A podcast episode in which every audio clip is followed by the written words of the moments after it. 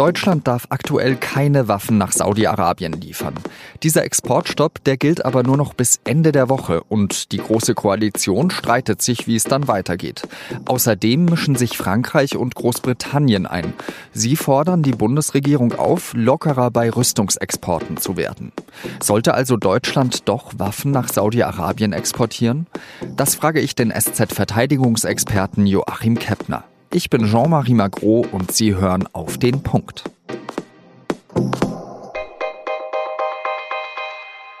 Eigentlich ist die Sache ziemlich klar. Im Koalitionsvertrag von Union und SPD steht, dass Deutschland keine Rüstungsgüter an Staaten liefert, die unmittelbar am Jemenkrieg beteiligt sind. Das gilt für die Vereinigten Arabischen Emirate und auch für Saudi-Arabien. Beide unterstützen die Regierung von Jemen im Kampf gegen die Houthi-Rebellen. Ausnahmen gibt es laut Koalitionsvertrag nur in einem Fall. Rüstungsbestellungen, die schon vor der neuen Legislaturperiode genehmigt wurden, durften weiterhin geliefert werden. Dann aber kam der Fall Khashoggi. Der Journalist wurde im November im saudischen Generalkonsulat von Istanbul getötet. Und die Bundesregierung hat daraufhin alle Rüstungsexporte nach Saudi-Arabien gestoppt. Auch die, die schon vorher genehmigt waren. Erst bis Januar, dann wurde die Frist bis Anfang März verlängert und dann nochmal bis Ende dieses Monats. Die Entscheidung rückt jetzt also immer näher. Soll Deutschland wieder Waffen nach Saudi-Arabien liefern? Die Union sagt ja. Die SPD ist eigentlich dagegen, sie könnte sich aber offenbar vorstellen, zumindest Exporte für Gemeinschaftsprojekte wieder zuzulassen.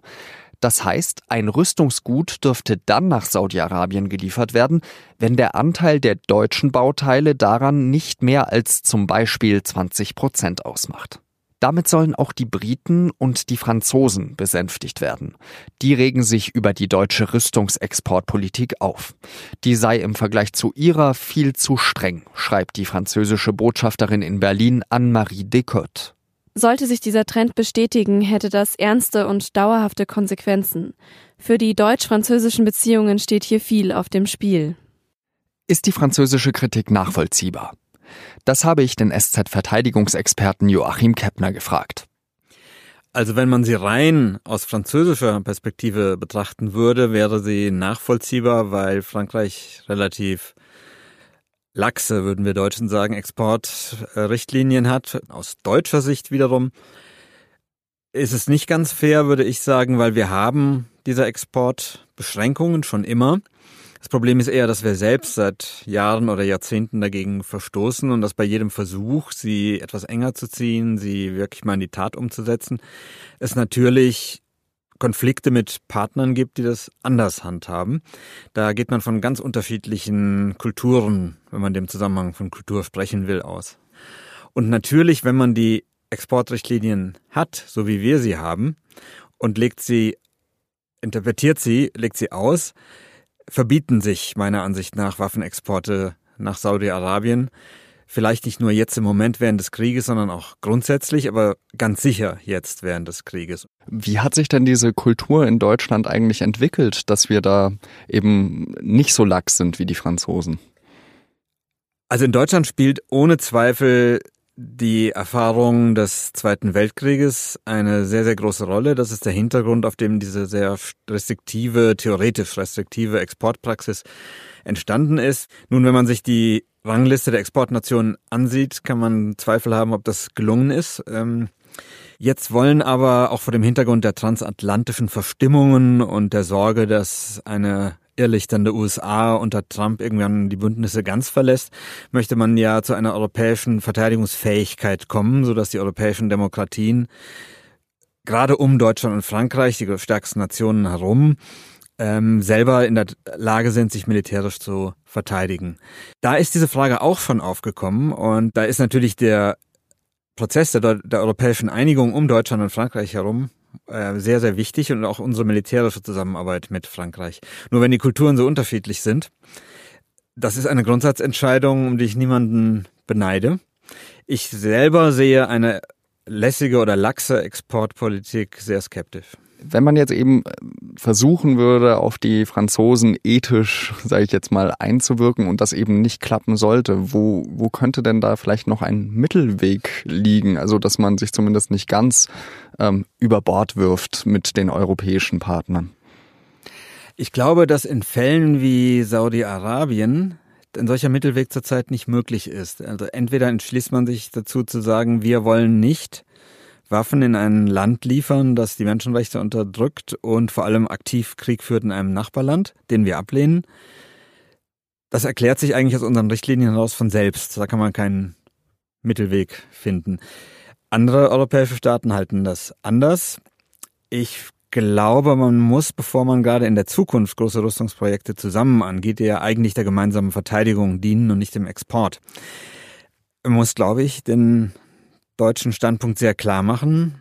Deutschland möchte halt auch nicht das Land sein, das mit fremden Kriegen Geld verdient und vielleicht die Falschen unterstützt. Also wenn man in diese Exportpolitik hineingeht und exportiert Waffen nicht nur an verbündete Nationen, an andere NATO-Partner, sondern an Staaten, die unseren eigenen Richtlinien so krass widersprechen, führt das immer zu einem großen Rattenschwanz an bösen Folgen, die wir eigentlich auch nicht haben möchten. Und ich bin jetzt hier ja nicht der Bußprediger, aber ich würde immer sagen, wir sollten, wenn wir die Prinzipien haben, so eng wie möglich uns daran halten. Wäre es dann vielleicht vertretbarer, wenn man, wie die SPD jetzt ähm, sich vielleicht dazu bereit erklärt, sagt, wir exportieren nicht ganze Waffen, aber so 20 Prozent deutsche Anteile dürften sie schon haben.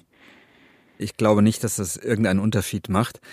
Man sagt ja so schön mitgehangen, mitgefangen. Man ist entweder dabei oder man ist nicht dabei. Also ein bisschen Krieg kann man nicht haben und soll man ja auch nicht haben. Ich glaube nicht, dass es sinnvoll ist. Ähm, ob man jetzt 25 Prozent oder 53 Prozent an einem Flugzeug hat, das dann in Länder exportiert werden soll, die wir eigentlich nicht zulassen als Exportländer, macht doch gar keinen Unterschied. Besten Dank, Joachim Keppner. Und nach unserem Gespräch wurde bekannt, dass der Bundessicherheitsrat, also das entscheidende Gremium, sich nicht einigen konnte, ob der Exportstopp nach Saudi-Arabien jetzt weitergehen, also verlängert werden sollte oder nicht. Die Entscheidung wurde also vertagt. Und jetzt drei weitere Nachrichten. Trotz aller Warnungen vor der Klimakrise werden auf der Welt immer mehr fossile Kraftstoffe verbrannt, also Kohle, Öl oder Gas zum Beispiel.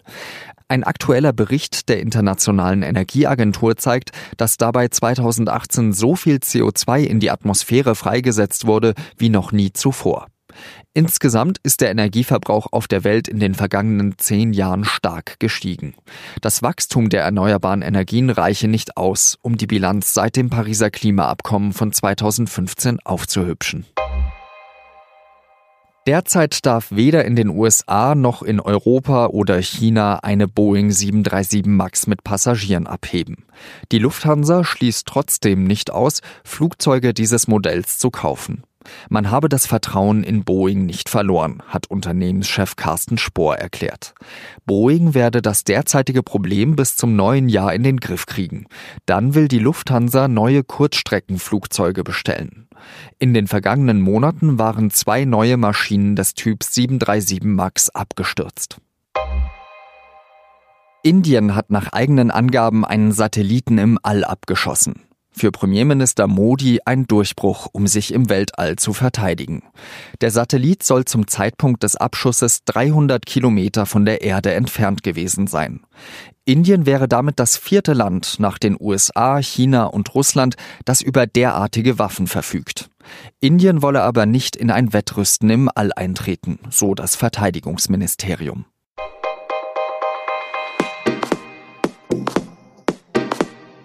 Polen hat seine unabhängige Justiz quasi abgeschafft. In Ungarn wird die Opposition unterdrückt und sogar der US-Präsident hetzt regelmäßig gegen Gerichte und die freie Presse. In vielen Regionen der Welt scheint das System Demokratie gerade unter Beschuss zu stehen. Wo führt diese Entwicklung hin? Das fragen wir in unserem wöchentlichen Podcast Das Thema. Für heute war es das mit Auf den Punkt. Redaktionsschluss war wie immer 16 Uhr. Ich danke Ihnen fürs Zuhören und adieu.